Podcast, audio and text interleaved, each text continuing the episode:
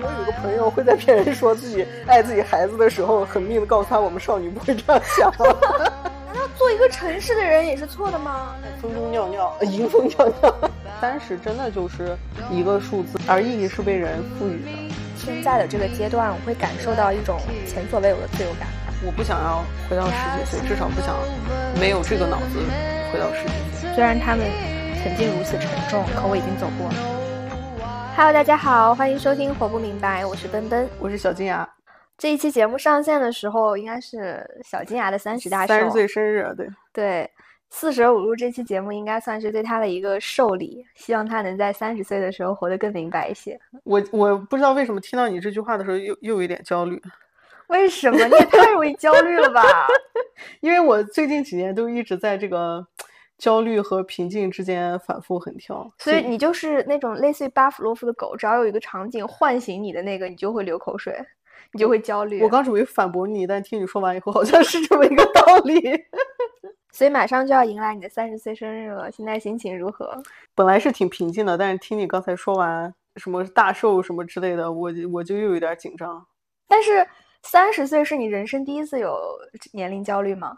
年龄焦虑的话，肯定不是第一次呀，但是不一样呀。我二十岁的时候有另外一种年龄焦虑，就是只恨自己太小。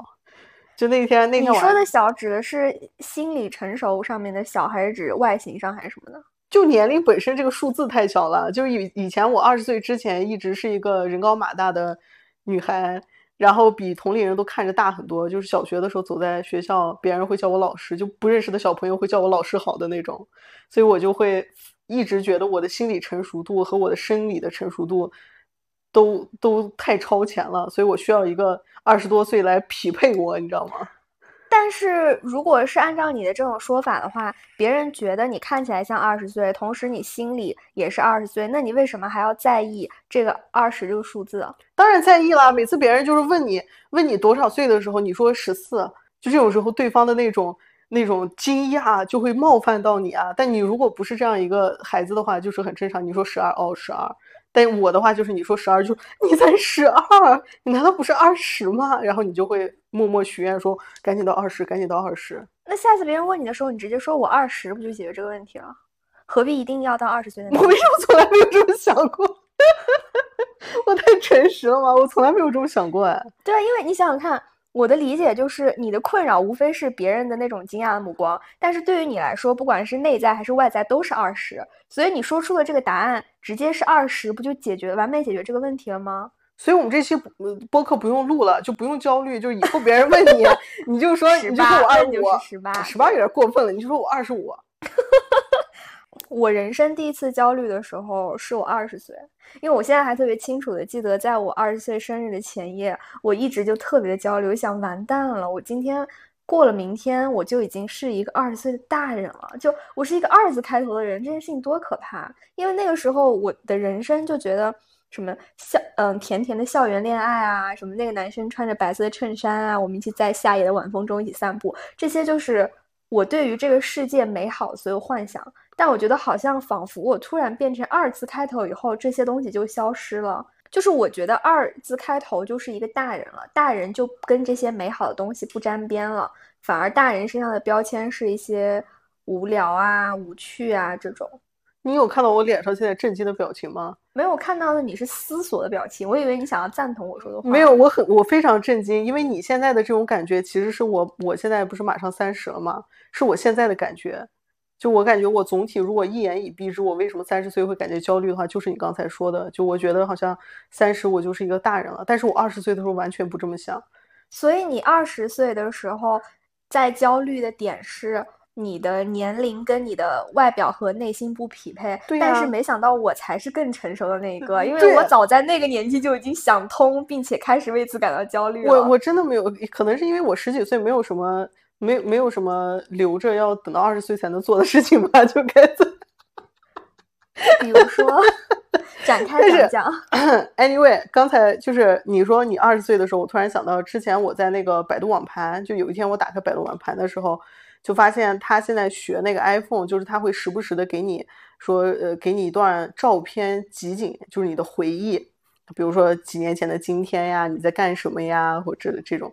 然后他就突然推了我一张照片，就是十年前的今天，就是我在过生日，然后在许愿，我笑得非常开心。然后我当时就感觉非常感慨，对，但当时我的心情就是从我那个表情，我就能想起来我当时有多么的开心，我就迫不及待的想要变成一个大人。但我在看到这种东西的时候，我的心情是发生过反转的。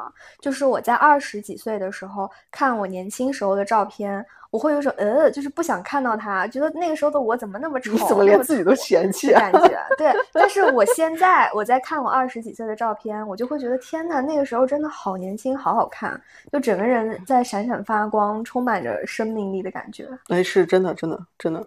Anyway，反正我是觉得。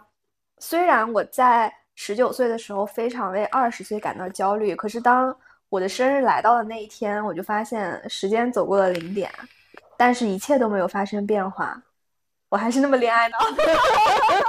就是我可能不追求着一个穿着白衬衫的男生背着书包跟我走在一起，但我还是喜欢一个穿着白衬衫的男人跟我走在一起。这就像新年许新年的时候一样呀，总觉得零点的钟声敲响的时候，好像就是一个全新的世界，但其实并不是。总之，听起来我们两个在二十岁的时候对未来的期待是完全不一样的。就是我很希望我能留在美好的年少的时光，但你很期待你成长为一个大人。对。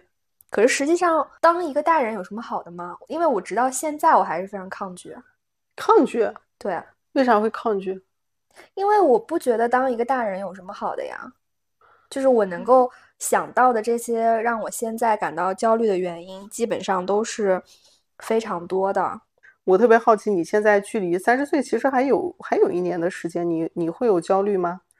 当然会啦，就是。呃，我刚开始的时候是会非常抗拒自己的变化嘛，就比如说我一直都被大家夸是一个皮肤非常好的人，所以我年轻的时候真的就是熬最狠的夜，吃辣，就做一切对皮肤不好的事情我都无所谓，因为我第二天早上起来的时候我还是闪闪发光，就我也不需要用什么护肤品或者是化妆品之类的，但是我现在。就从大概去年开始吧，某一天我一觉醒来，突然发现我开始有了毛孔和细纹，然后我就为此非常焦虑。虽然我身边的所有人都说不会啊，你你的。皮肤还是很好啊！是的，是的，就像那天你逼着我，你贴到我的脸旁边，然后说：“你看，你看我是不是？你看我这个地方长了皱纹。”然后我当时就感觉是皇帝的皱纹，我到底应该说是还是不是？不是，因为我每天都会细致入微的观察我自己，所以我肯定能够比身边的人更加切实的感觉到我身上的变化。所以我就当时的第一个想法就是，我一定要想各种办法让我回到过去的样子。因为你知道，你年轻的时候偶尔稍微有一点垮脸，你可能只要睡一觉，第二天就会好了。但是我这一次真的是我穷尽了我所有的努力，比如说我这个熬夜狂魔就会开始早睡早起啊，我吃各种各样的保健品去做功课。我以前是连维生素 C 一瓶放到过期我都不记得把它吃完的人，但我现在就能够列一个时间表，就计划好什么我早上吃什么。比如说你看我现在啊，就是我中午会吃复合维生素。并且喝一个那个抗氧化的黑枸杞，然后晚上会喝胶原蛋白。对你，你冰箱里的胶原蛋白，我每次都以为是甜品，非常开心的拿出来，然后发现又是那个胶原蛋白。嗯，除此之外，我还尝试了医美，就是呃，我今年元旦的时候，就是去把那个就非常著名的热玛吉和超声炮都做了，花了很多钱，真的。但是非常可笑的是，我做完的当天。我觉得我的脸就像被人抽了五十个耳光一样痛，很痛很痛，但是丝毫没有改变。对我，我觉得没有改变，是因为本来就没有什么变化吧。其实这个病在你心里，你知道吗？没有，我 发誓，我的我的毛孔和皱纹真的出现了。对，不过的确，如果你真的有毛孔和皱纹的话，肯定不是说你呃睡一觉或者是去扎一下针，它就会被抚平的。我再重申一下，我没有扎针。不是。但是，好吧，好吧，但刚才你说的这种更多是外形上的变化嘛？你你有那种基就是更心理的焦虑吗？有，就是之前我们不是也聊到说，我在嗯最近两年会间歇性的有婚姻焦虑吗？哎，对对对，就是因为我有一天突然发现，好像我身边的人都就是从大大家都在单身的状态，猛然一下就都迈入了婚姻，甚至有相当高比例的人就是可能已经有孩子了。嗯，我就会一下子被这个焦虑击中，就有一种，嗯、大家都在交卷，我是不是太慢了？我是不是也应该？没有，就我会觉得我是不是太慢了？嗯就我刚开始的时候也是非常抗拒的，就具体体现在我会嘲笑那些已婚的人，就比如嗯说我有一个 朋友，嘲笑你的解决方式好奇怪啊！然后抗拒抗拒焦虑的方式，嘲笑那些让你焦虑的人，是吗？对啊，因为你就是否认掉他，你就是否认掉这件东西根本就是的合理性是吧？对，然后你就会变得啊，我没那么渴望，因为你们只是跳入了火坑。啊，哎，你怎么这么一说，我好像现在就是这样做的。就 比如说，我有一个朋友，他已婚且有小孩了嘛，嗯然后有一天他在沾沾自喜的跟我分享，他给他的孩子买纸尿裤的时候送了十二箱鸡蛋，我当时就立刻嘲笑他，我说。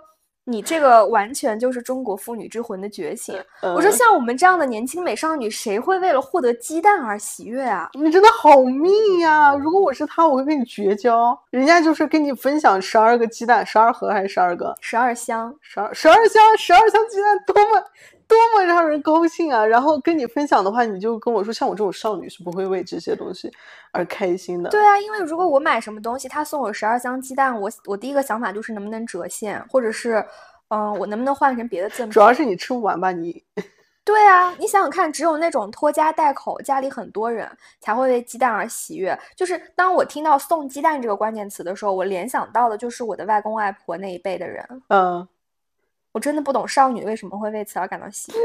那我很好奇，就是她是在到达一定年龄的时候才变成这样的吗？还是说她以前其实一直都是这样？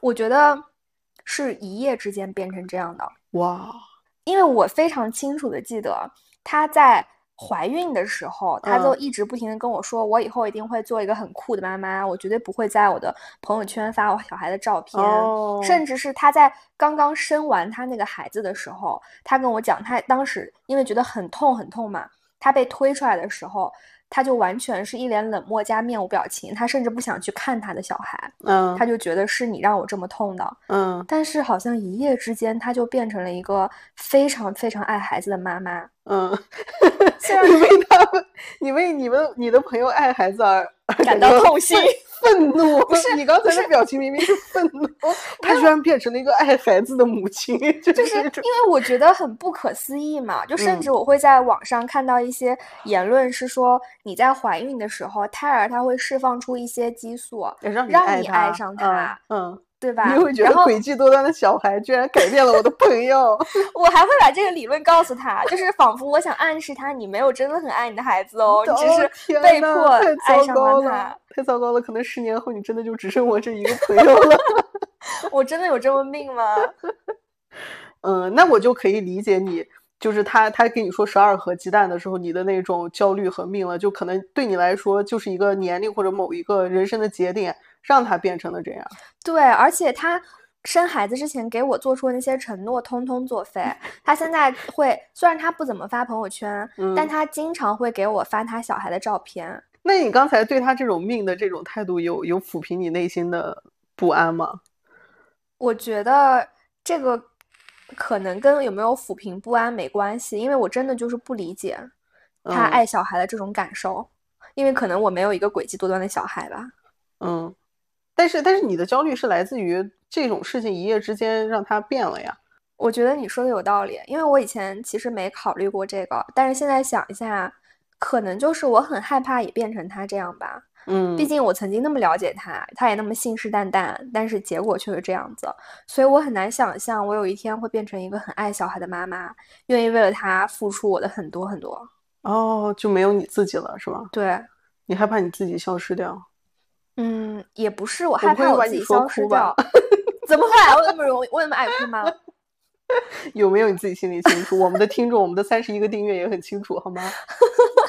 总之，我我觉得，即使我有一天变成了这样，那还是我，只是他跟我现在期望自己有的状态不一嗯样了。嗯嗯嗯，对对对，的确，就是你说期待自己怎怎么样，我是觉得刚才你说的什么脸上有细纹啊、皱纹，首先这种身体的变化我还没有感觉到，啊，可能是因为我皮肤太差了，我现在还没有这样的焦虑，好吗？你现在没有这种焦虑吗？我没有这种焦虑。你想说什么？没有啊，我没想说什么。你是不是想说我的电脑图标太大，然后视力不好了已经？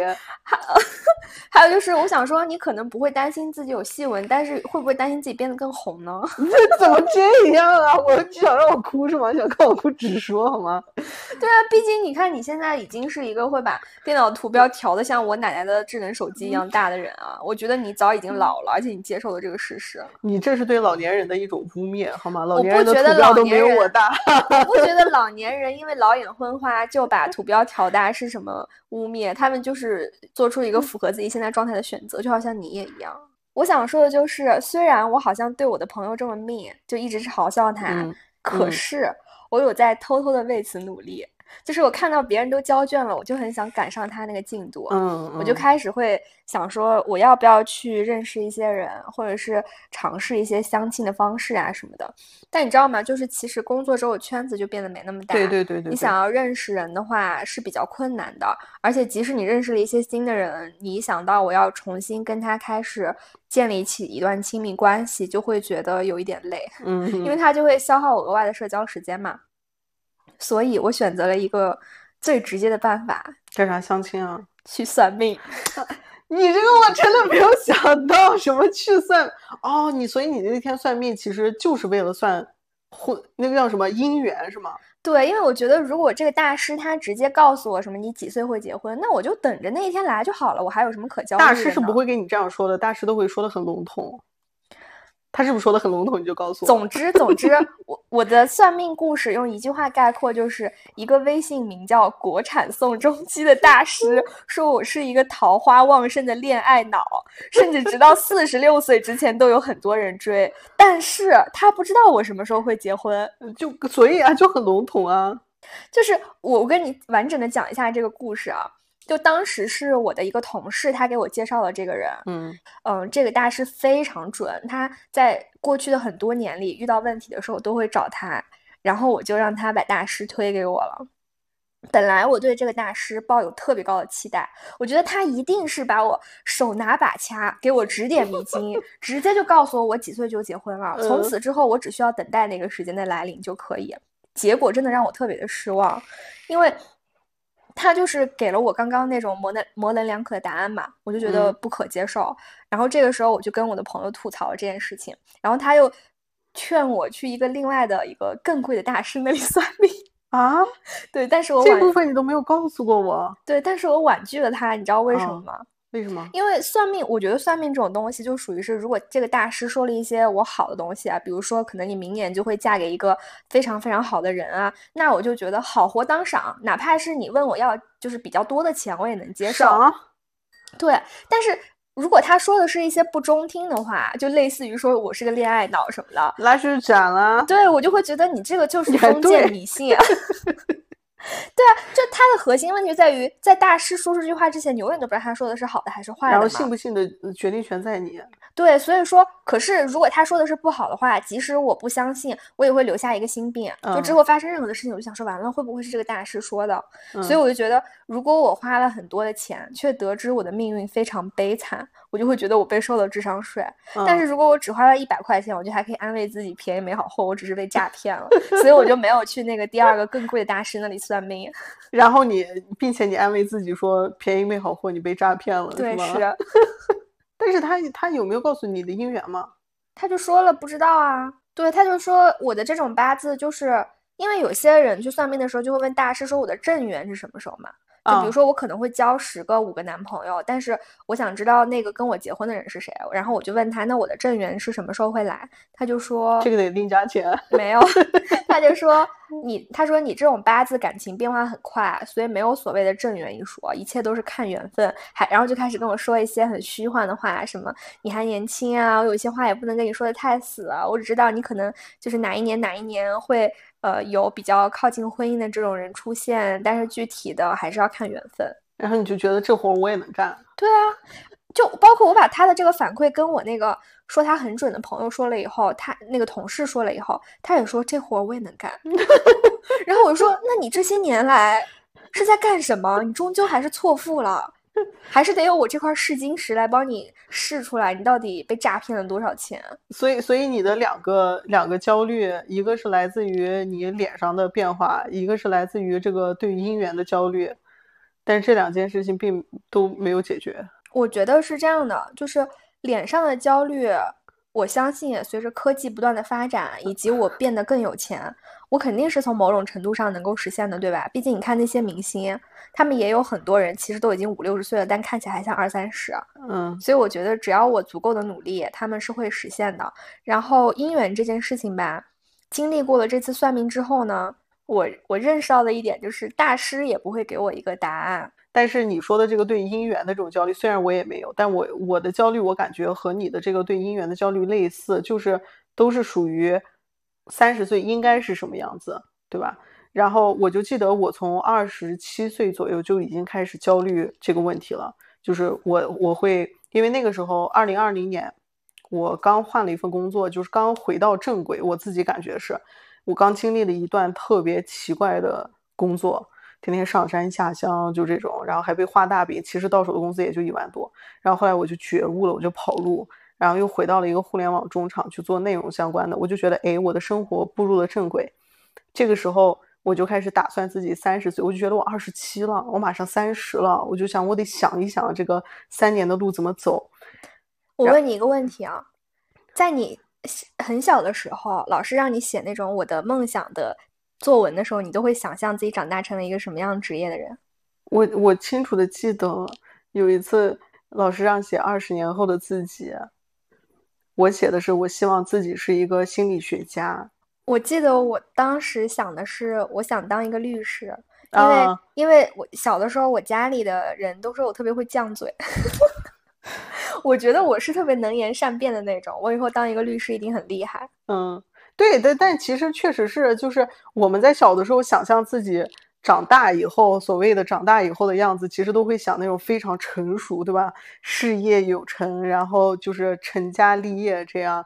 然后，但是当你真的到达的时候，你发现你还是原来的逼样，就没有什么变化。对，就是我最后没有选择当律师，也是因为我不喜欢背那么多法律条文。你没有当律师是因为这个吗？是。对，但 anyway，我在二十七岁的时候就开始打算嘛，那个时候。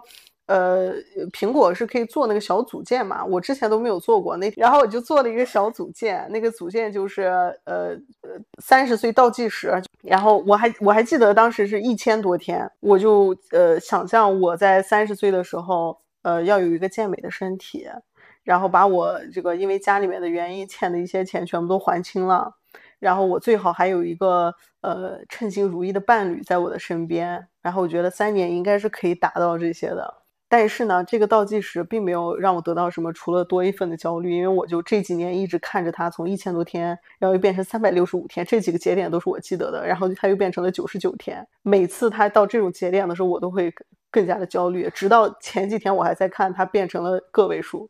可是我觉得你有得到一些什么，在你看到这个时间的流逝，并且为此感到焦虑的时候，你肯定会去做一些什么吧，缓解自己焦虑的事情。比如说，你希望有健健美的身体，你可能就是会去运动，还是说你只是焦虑？就只是焦虑啊，因为焦虑到达一定程度就不会让你有行动了。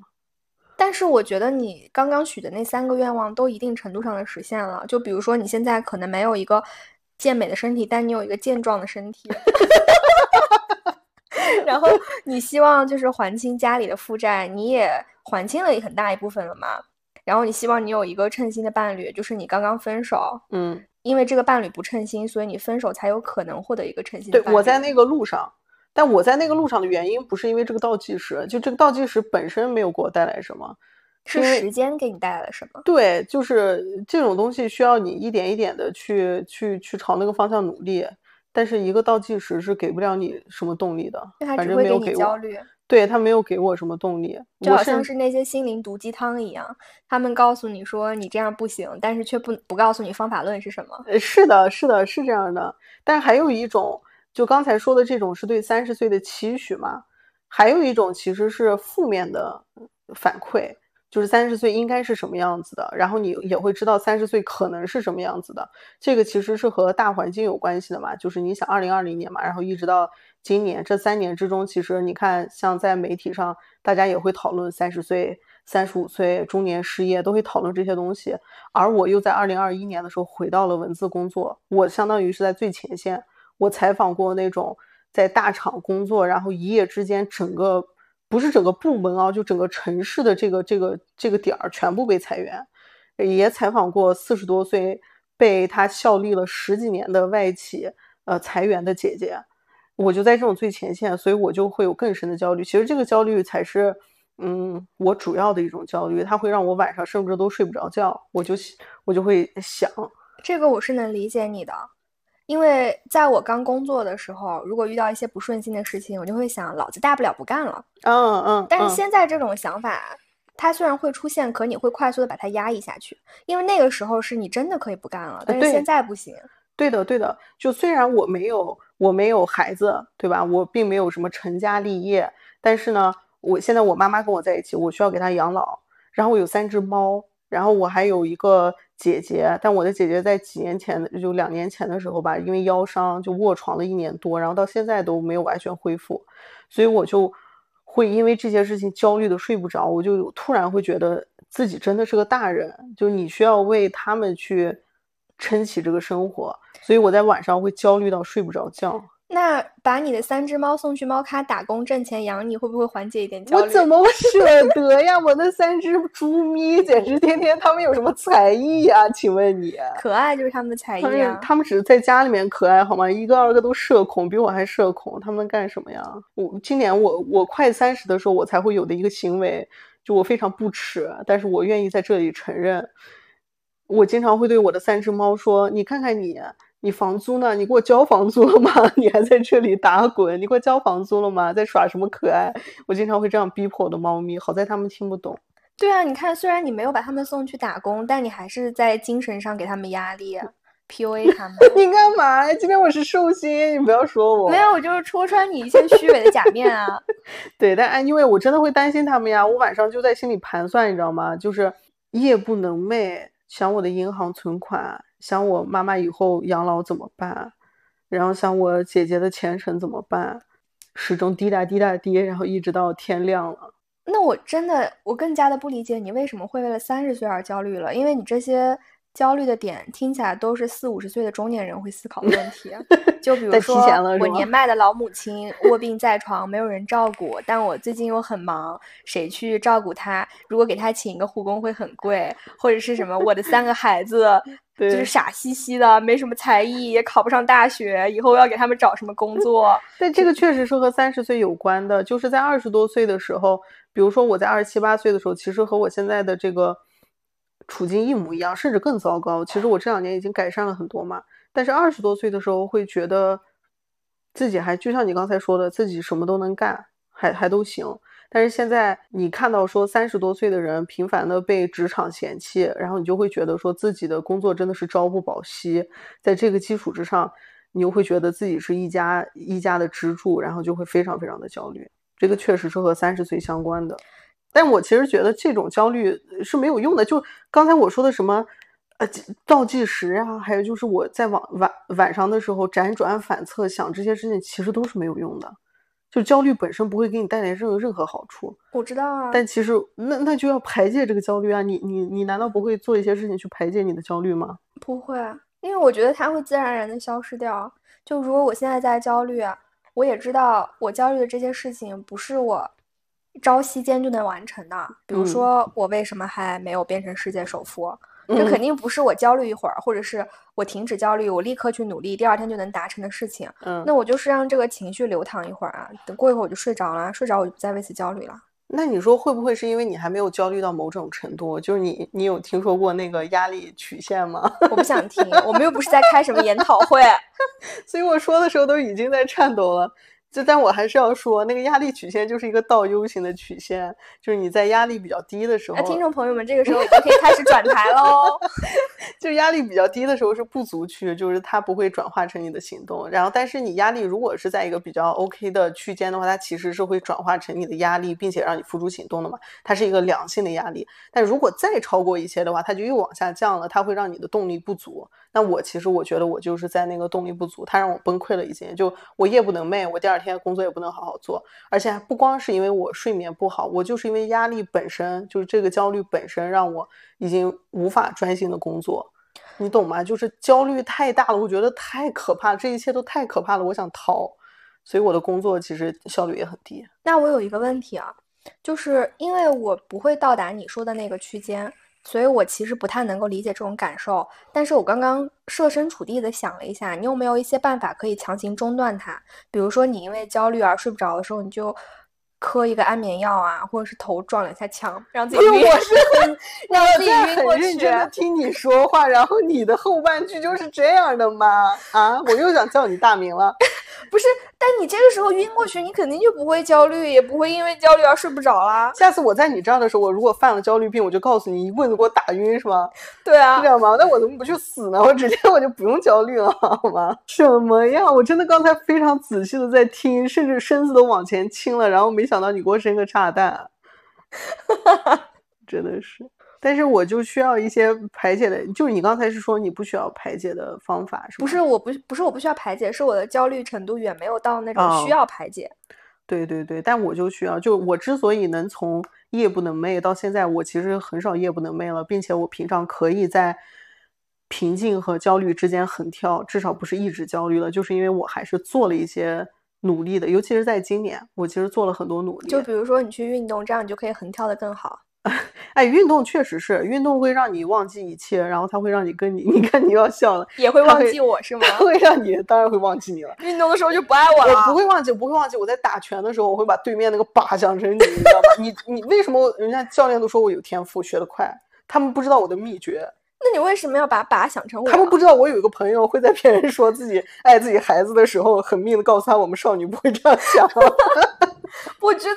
我只是说出了我的心里话，我有什么错？难道做一个城市的人也是错的吗？天呐，你们看，你们看这个人的嘴脸，就是那种在他说不过的时候，他就先是命，命完了之后觉得不成了，他就会开始装可怜。总而言之的一个总结就是去直面，就是拼 the wind，在风中尿尿，迎风尿尿。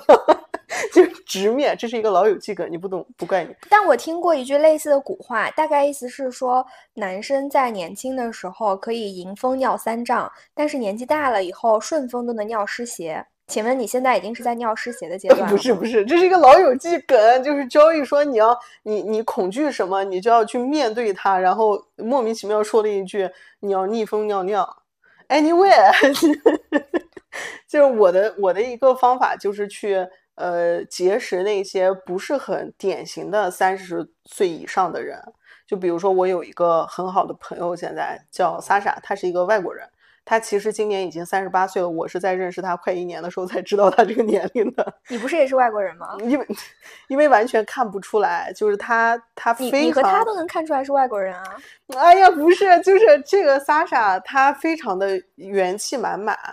但并不是说三十多岁都要死不活，就是他的那种元气满满，是你你根本看不出来他在为生活焦虑，并且其实我跟他呃有了深入的交流之后，就发现说他其实是在三十多岁的时候，可能比我现在还大几岁，他就只身来到了中国，然后重新开始，然后他到现在在中国五六年了吧，他乐呵呵的过日子，其实他也没有什么固定资产，然后他也没有一个固定的伴侣。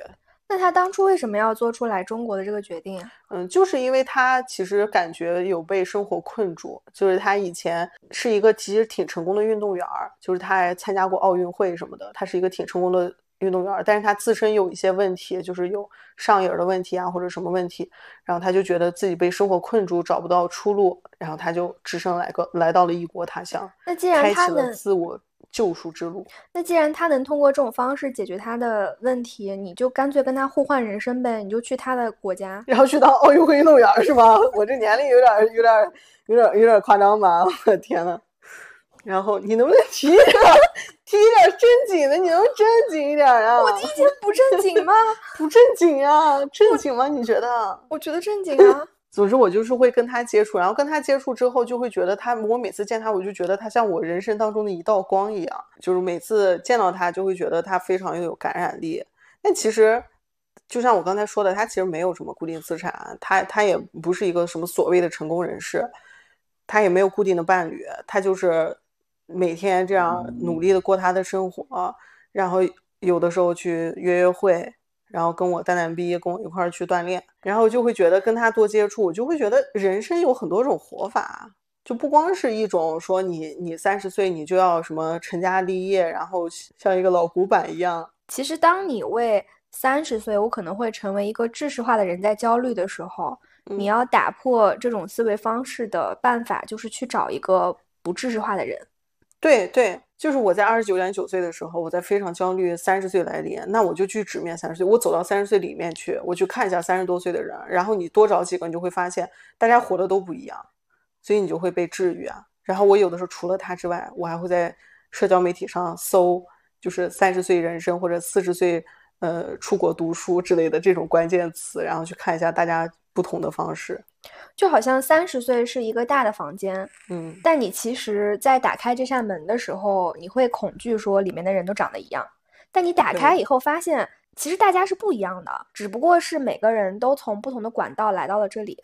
对，而且只不过是因为那种知识化的人生，这种人这种形象，他的声音更大，他更明显，他更出挑。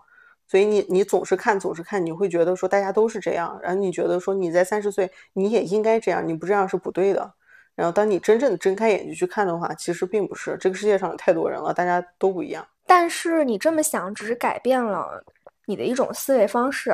可是你生活中还是无可避免的会去碰到那些让你觉得啊，我已经三十岁了，我应该需要做的事情。哎，对对对对。当你在做这件事情的时候，不会又重新换回你对三十岁的焦虑和恐惧吗？其实是会的，就你说的特别对。就三十岁有一些事情是你可以选有选择的，就你可以选择这么做，也可以选择这么那么做。但有一些事情是你在这个人生角色里面，这个阶段里面你必须要做的，你不得不做。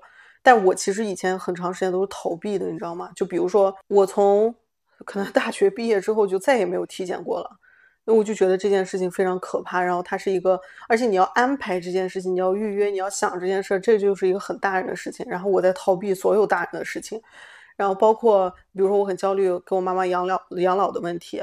那我我觉得我应该给他买份保险，但是光是买保险这件事情，我想一想，我头都要大了。我记得你那天跟我说这件事情的时候，我完全是觉得这有什么好焦虑的？你就打开 就是某某线上 app，然后你就下个单不就好了？对，这就是人和人的不同，对吧？就是我会觉得这件事情实在是。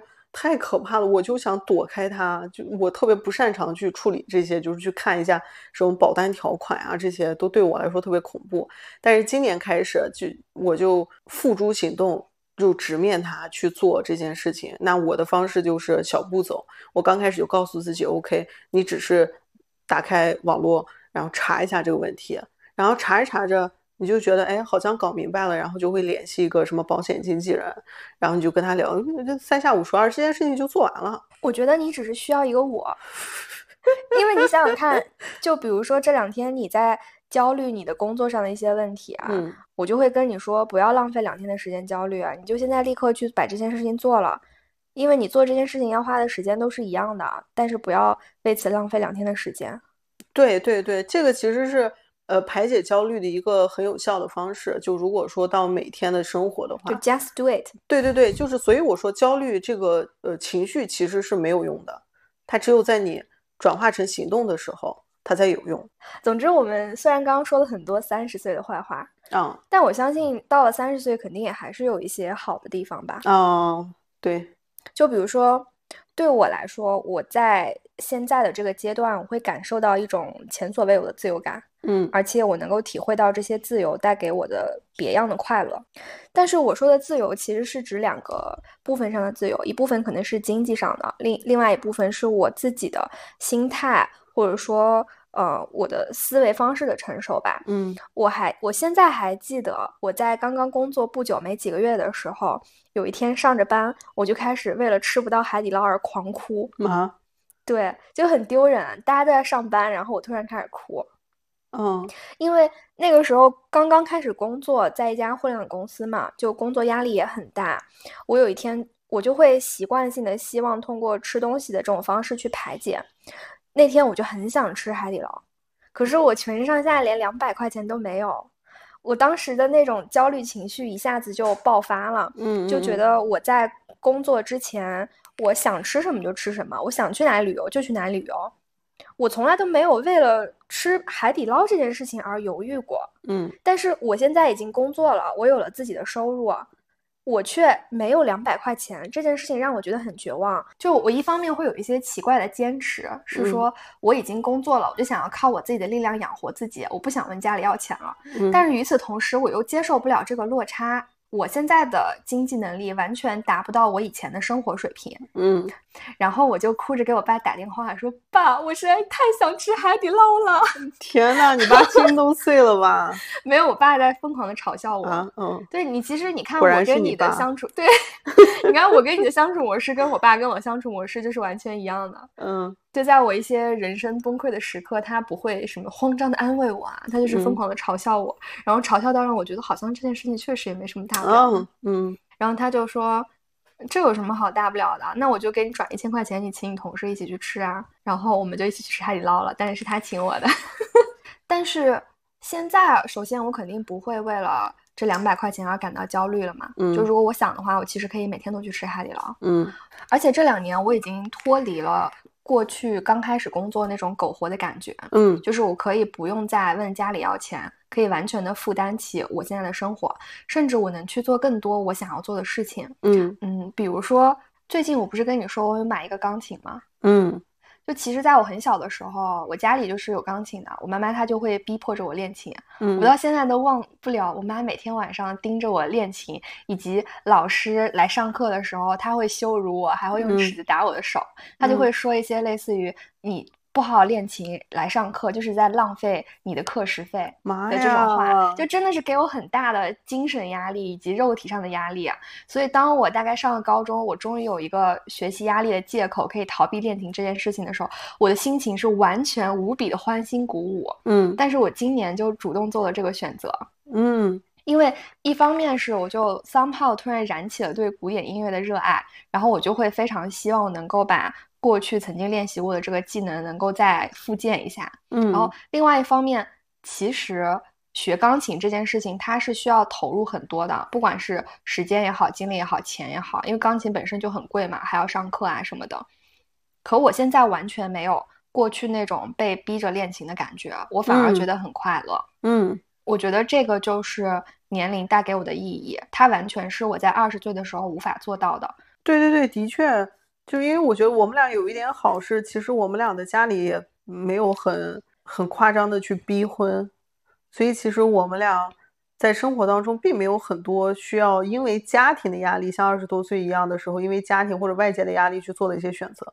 我们现在选择大部分都是自己的选择，有自由度，然后手里面有一点钱，然后这个时候你想买什么，你想去做什么，其实都是出于你自己的爱好。而且说到逼婚，我突然想到了一个反逼婚的小 tips，就是我爸从来不逼婚我，但我妈有的时候会装作不经意的 cue 到。嗯，我有一年要回家，我忘记是春节还是什么节的时候，我就提前想好了应对策略。我在我妈和家里的亲戚朋友开口之前，我就立刻说：“我好惨啊，我现在都找不到男朋友，我可能这辈子都嫁不出去了。你们能不能快点介绍一些男生给我认识啊？” 然后就是他们当时就语塞嘛。然后过了一段，而且我过了一段时间，我还会去就是 push 进度，我说怎么样，最近有什么新的人可以介绍给我吗？就是给他们一些压力。催自己的婚，让你妈无婚可催。对，就是走这种路线，真的，他们就，然后我妈最后就开始，她一旦开始试图催婚，我就说怎么样，最近有什么新的人可以介绍吗？他说，那我身边哪有你的适龄人啊？你肯定要在你的身边圈子去找啊，让你的朋友给你介绍啊。然后，然然后我就会说什么，我工作那么累，那么辛苦，压力那么大，哪有时间去认识这些人啊？如果我结不了婚，都是因为你没给我介绍好的。谁谁的那个老公就是他妈妈给他 介绍真的是以毒攻毒。真的真的很有效。就我妈现在提及此事的概率很小很小。我们家其实跟你有点类似啊，就是因为我跟我妈住在同一个屋檐下，我妈其实刚开始还是会催婚的，她会说，然后这个时候我就会跟她高谈阔论，也不是高谈阔论，我会问她，就跟柏拉图问他的弟子一样，我会用提问的方式，就比如说他说就是希望你能结婚，然后我就说。为什么要结婚？然后他就会跟我展开一段对话，然后在这个过程中，我不停的问他问题，就是如果如果找一个男的的话，就就会生活更安稳呀。然后我说为什么找一个男的生活会更安稳？就每次这样跟他拉扯，可能拉扯半个小时，然后我妈就觉得烦了，你知道吧？所以他就 PTSD 了。他知道他一问这个，我就会跟他来一段对话，激情的哲学对话，然后他就他就不再问我了。他现在很少说了。我想到我前两天在网上看到一个视频，那个女生跟你采用了一样的方式，嗯。就是在他妈催婚的时候，他就说为什么要结婚？他妈说不结婚怎么生孩子？不结婚，我要是不结婚怎么会有你？他说那我是哪来的？然后他妈说你垃圾堆里捡的。然后还说捡垃圾需要结婚证吗？什么呀？我没有这么刁钻好吗？对你刚才说的其实是经济上的自由嘛，更多的是包括你买钢琴啊或者吃海底捞这种。那有没有呃精神上的？自由就如果就是三十岁给你的，嗯，当然有。但是我想先问你一个问题啊，你觉得我的性格是什么样子的？如果用一个词来形容的话，比如说是比较温柔啊，还是什么？这个问题很难回答。但但是你应该会觉得我是一个易燃易爆炸的人吧？呃，对对，是的。可是我最近的一段时间，最经常听到别人夸我的词就是很 peace，或者是有稳定的内核，类似这样的评价。会让我觉得非常暗爽。对对对，我我也是这样的。就以前我是一个特别感性的人，就是我是一个情绪非常外露的人，抓着一个陌生人都能跟他给他把我的什么身世什么全部都吐露一番。但是我现在比较常听到的一个词就是，比如说年纪小一些的就会说：“姐姐你好冷静哦，姐姐你好理智哦。”对，是的。然后我就觉得。我真的好理智、好冷静，然后并且非常开心。我有的时候也会被一些比我年纪小的人说：“姐姐你好温柔。”我当时内心想的就是，因为在你看来那些非常重要的事情，在我看来就是 piece of cake。比如说他在为二百块钱的海底捞吃不起的时候，你能不能不要在这时候嘲讽我？就当时那个人夸我的场景是我的一个同事啊，我我的一个朋友跟我吐槽，他当时在一个公益组织里边工作。其实他只是负责把内容整合成 PPT 的那个人，可是另外一个他的同事就试图把整合内容这部分的工作也让他来完成，他就觉得非常的不爽嘛，然后他就跟我吐槽整件事情，并且试图寻求我的认同，就问我他做的他这么做到底对不对，还是说他真的是个很难配合的人？我就说。如果你追求自我认同的话，你就做的对，不要去在乎别人怎么评价你，因为这个只会增加你的内耗。但如果你会觉得别人对你的认同能给你带来快乐，那你就去努力做一个更 nice 的人。嗯嗯，然后他就说：“好，我懂了，我其实不需要他认同我。”我说：“那如果是这样的话，你也不需要征询我的意见去证明你自己是对的，你只要相信自己是对的就可以了。”嗯。他就说他会很害怕，他追求了一个错的自我认同，走上歧途。我当时给他的反馈大概是：其实你可以通过生活和别人给你的反馈去不断的确确认这一点，你不用急于在现在就能获得一个答案。但是他也会担心，这样子的话反馈周期就会很长。嗯嗯，可我会觉得这其实是一件好事，因为。如果你得在很短的时间内得到反馈的话，反而它可能是错的，这样你就有了更长的时间去思考和确认我认同的这件事情是对的。嗯，就是这样一件简单的事情，然后他就会觉得我的内核或者是价值体系比他稳定非常多。嗯，这是当当时他对你的评价是吧？对，是的。我觉得我我完成这个从一个易燃易爆炸到被夸赞心态内核稳定的转变。的重要的原因是，人生中总是会遇见一些让我觉得不开心的事情嘛。就可能更年轻、更暴躁一点的我，心中想的总是就是 suck it or fuck fuck you。比如说 fuck you，suck it or fuck you。然后嘴瓢。比如说我在遇到了工作上让我不开心的事情，我就会觉得，如果这件事情啊。让我觉得非常的不爽，那我就存一笔 fuck you money，然后离职啊。如果我觉得我需要这份工作，我需要这笔钱，那我就只能 suck it，忍忍受它。嗯但是我现在会觉得，当然我还是会总面临这样的选择，选择这件事情是永远都不会消失的。可是我面对他的心态变了，就是从过去的那种变成了接受它，或者是放弃。对，比如说，如果我能够接受这个事情带来给我的后果，我能承受最差的结果，那我就接受它；如果承受不了，我就放弃。就是从以前很尖锐的感觉变成了现在比较柔和吧。嗯，我能够接受更多的可能性和更差的后果，就这份底气和稳定的心态也是时间给我的。对对对对对，你刚刚说的这个，其实你看多好，就你的这种想法。和这种处事方式是你在二十多岁的时候绝对没有的，这个就是时间和阅历给你的。像我前两天的时候看我那个二十二十岁许愿的照片，就以前我一直都会觉得回到十几岁的时候多好，但那天我就平生第一次没有这种想法，我我就觉得说我不想要回到十几岁，至少不想。没有这个脑子回到十几岁，那你还记得当天你许了什么愿吗？完全不记得了，可能是减减重十公斤吧。以我的尿性来说的话，但你今年的愿望会会是希望回到过去吗？不可能，我今年的愿望就是希望我的全家平安健康，或者希望我的三只猫健康。肯定是这样的，对，因为我年我以前去路过什么寺庙进去参拜的时候，我都会说希望暴富，希望有一个甜 甜的恋爱。但我现在每天祷告的内容都是希望家人健康，希望我获得快乐和平静。对对对，真的就是这种快乐和平静，现在会觉得才是最珍贵的嘛。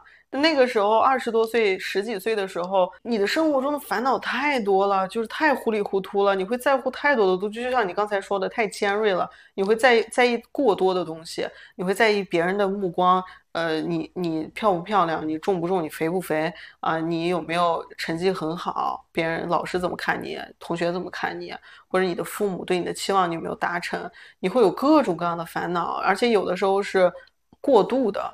就可能它并不是真实的，就像我问我妈妈的话，我其实觉得觉得我可以多问问自己，就为什么为什么年轻是更好的，为什么十几岁是更好的。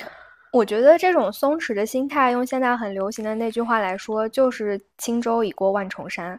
就曾经那些压在我们身上的大山，就是在意别人的目光也好，在意自己有没有达成对自己的预期也好，在现在的我们来看，就是能用更松弛的心态去面对了，就会觉得这些没什么大不了的。虽然他们曾经如此沉重，可我已经走过了。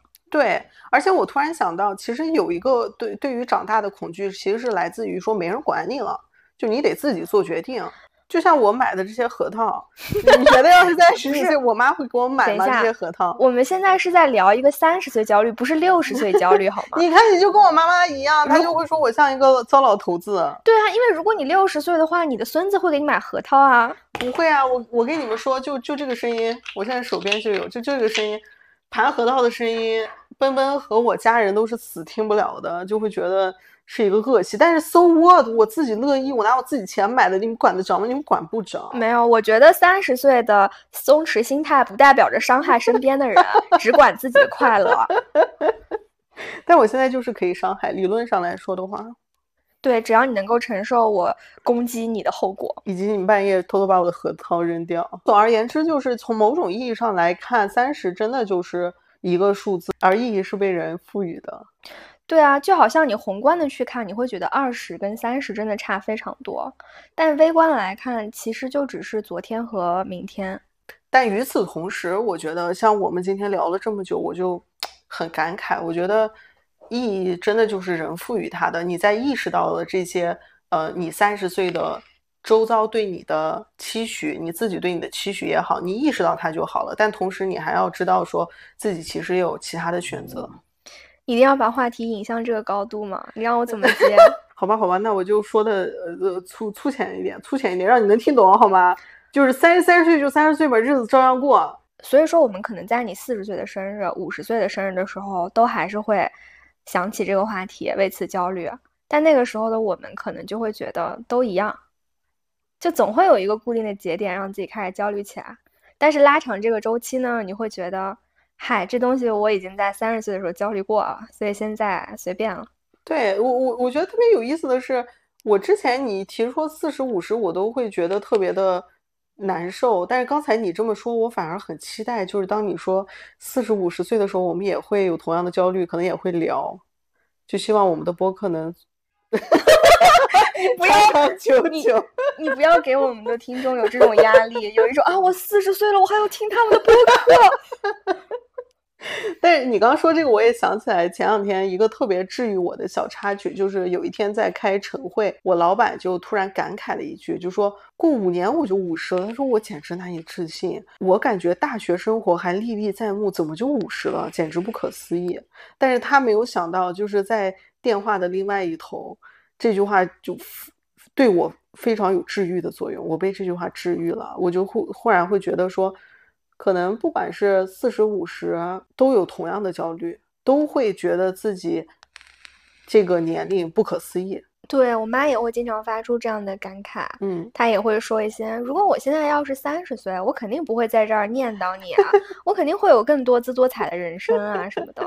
你不觉得这个听听起来很悖论吗？就是我小的时候，我记得我就跟我妈说过，她在三十岁那年的时候非常焦虑，然后就老说自己老了老了，你知道吗？然后我就我那年可能才几岁，我就跟他说，我说等你十年后你回看今天，你会觉得你今天好年轻。然后再过十年，你又会觉得你四十岁的时候非常年轻，那你何不珍惜当下呢？我觉得特别有意思的是，这句话其实可以穿越时空送给我自己。你就比如说，我前两天还在想，我整个二十七、二十八、二十九三年都在操心我九十呃，我九十 三十岁这一天，九十应该不用操心了吧？早死了是吗？早入土了，操心什么呀？我就我就都在我用这三年的时间都在担心三十岁的来临。而我根本没有好好享受那三年的时光。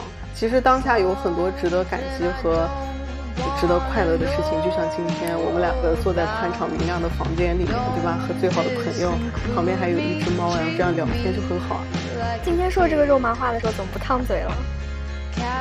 也有偶尔不烫嘴的时候，其实嘴已经成灰了，你看。但是我希望我们五十岁的时候，我是跟你坐在一个 L A 的别墅里聊天，然后旁边环绕着十个二十岁的肌肉猛男。这么好的愿望，你应该你不应该许在二十年后，你应该许在明年好吗？明年就我生日的当天，我就要见到十个猛男在我旁边跳舞。那应那为什么不是我生日当天？因为明年才是我的生日已经过哦，不是把自己坑了。对啊。